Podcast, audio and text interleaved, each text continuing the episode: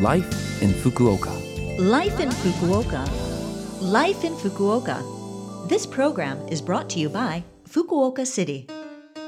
Good morning, and thank you for listening to Life in Fukuoka on Love FM with me, Colleen. This program is just a short show to share with you tips on how to live in Fukuoka City more comfortably, as well as give you useful information from the city and things to do when you're out and about. For all of that, make sure you tune in every Monday morning for Life in Fukuoka in English. Life in Fukuoka. So it seems that June 11th is Umbrella Day or Kasanohi in Japan. It seems to be a reminder that June is when most of the country is hit by rainy season, so before it gets too wet, make sure you've got a sturdy umbrella ready to handle the weather. If you've got a good umbrella at home, do you know the right way to take care of it to make sure it lasts a good few years? It's pretty simple for the most part. If you have to use your umbrella after you get home, you should wipe it down to get most of the moisture off, and then leave it open to dry in an area where you get some airflow. Although in the US we have a superstition that it's bad luck to open an umbrella inside, it might actually be bad luck if you don't. The metal joints in the umbrella will rust if they stay wet, and your umbrella won't last as long as it should. And I'm sure quite a few people have the clear umbrellas they sell at convenience stores here, but as they all look exactly alike, it's pretty easy to accidentally take someone else's or have yours taken. To prevent that, put a sticker or some kind of charm on it.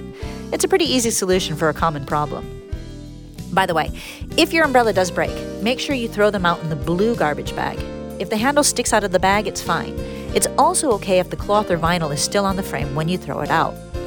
And if you get suddenly caught out in the rain without an umbrella, fear not, there's an umbrella share service in the city called iKasa. And you can get more information about that and how to sign up if you check out their website, www.i-kasa.com. That's www.i-kasa.com. So good luck staying dry this rainy season. Life in Fukuoka. All right, now I have some information for you from Fukuoka City about COVID 19 vaccinations. Fukuoka City has been working toward making sure everyone who hopes to be vaccinated can do so with peace of mind. In Fukuoka City, inoculation tickets for the third and fourth doses of the vaccine are being sent out. Residents who have received the previous two or three inoculations will receive the vaccination coupon for the next dose in the mail roughly five months after the last dose. Vaccination coupons for the fourth dose will be sent to people over the age of 60 who have had three previous doses and to people between the ages of 18 to 59 who have underlying illnesses. When the inoculation coupon arrives, please visit the reservation site or call the vaccine call center to make a reservation. But please wait until that coupon does arrive. If you haven't received that coupon, please phone the call center.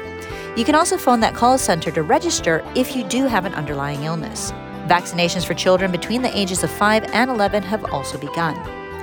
For questions regarding vaccinations or to make a reservation, you can call 092 260 8405.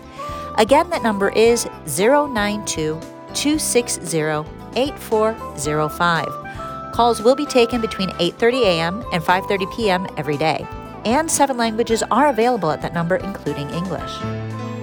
Life in Fukuoka. Well, thank you for joining me, Colleen, on Life in Fukuoka today.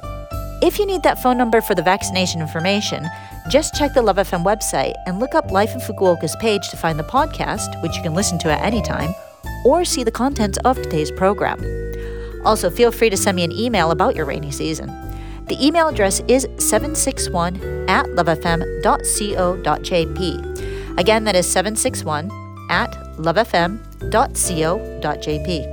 Any tips for ways to get through the rainy season comfortably? All right, well, an appropriate song for today, as it is Monday and rainy season is basically here, is one by the Carpenters Rainy Days and Mondays. But don't let them get you down. Have a great day, and I'll speak to you again next week.